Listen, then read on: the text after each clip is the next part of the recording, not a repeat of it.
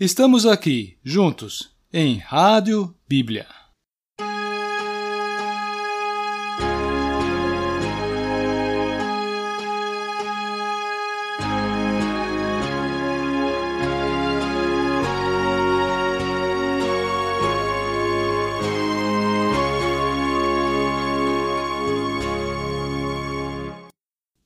No livro de Salmos e no livro de Provérbios nós encontramos alusões importantes ao caminho do fiel.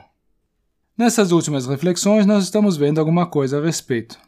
E tem sido especial verificar que cada versículo que faz menção do caminho tem uma instrução importante para nos ensinar. O primeiro ponto que havíamos visto é que para discernir o caminho é necessário instrução da parte de Deus. E o segundo ponto é que necessitamos da dependência de Deus. E o terceiro ponto, que não é menos importante, é que precisamos de confiança em Deus.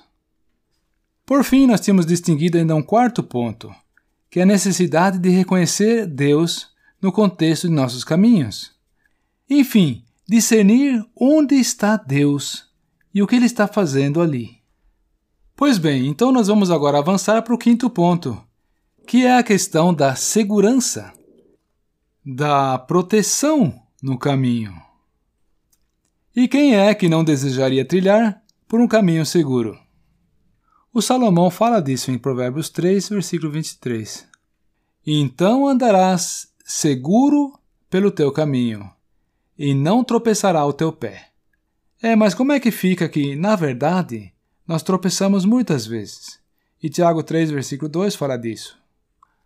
Olha, a bem da verdade, nós somos exortados no Novo Testamento a nos orientar de modo a não tropeçar, segundo Pedro 1, versículo 10. E Deus, por um lado, é poderoso para vos guardar de tropeçar e apresentar-vos irrepreensíveis com alegria perante a sua glória. Isso é em Judas 24. Mas, por outro lado, Somos nós mesmos que temos a responsabilidade de modelar o nosso caminho para que isso não aconteça. Como fazer isso? Segundo Salomão, é fundamental atentar a bons conselhos e não abrir mão da sobriedade. Por favor, confira isso você mesmo em Provérbios 3, versículo 21. Bons conselhos, boas práticas, boas estratégias. Aí nós estamos falando de algo que se aprende na comunhão com o nosso Senhor. A comunhão com o Senhor é uma coisa para os íntimos dele, mas ela está franqueada. Nós lemos em Salmo 25: A intimidade do Senhor é para os que o temem.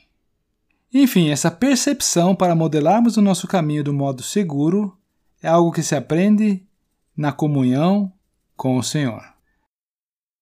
Mas há ainda uma outra dica que é bastante válida nesse sentido também, é recorrer ao conselho de irmãos espirituais. Conhece alguns?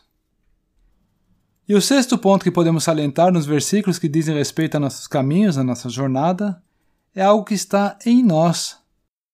Ocorre que às vezes estamos animados, mas nem sempre.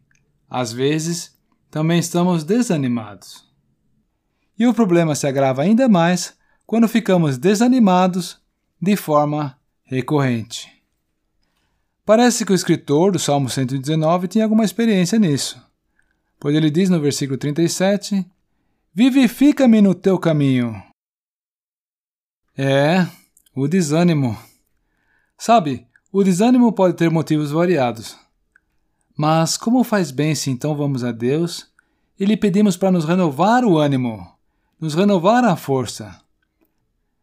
Em outro lugar, no Salmo 138, versículo 3, Davi fala assim: No dia em que eu clamei, me escutaste, e alentaste com força a minha alma. Como é bom saber que, se apelarmos ao nosso Deus em oração, nós vamos experimentar a mesma coisa. Você já fez essa experiência de apelar a Deus em oração? Não se acanhe. Deus terá prazer em lhe atender.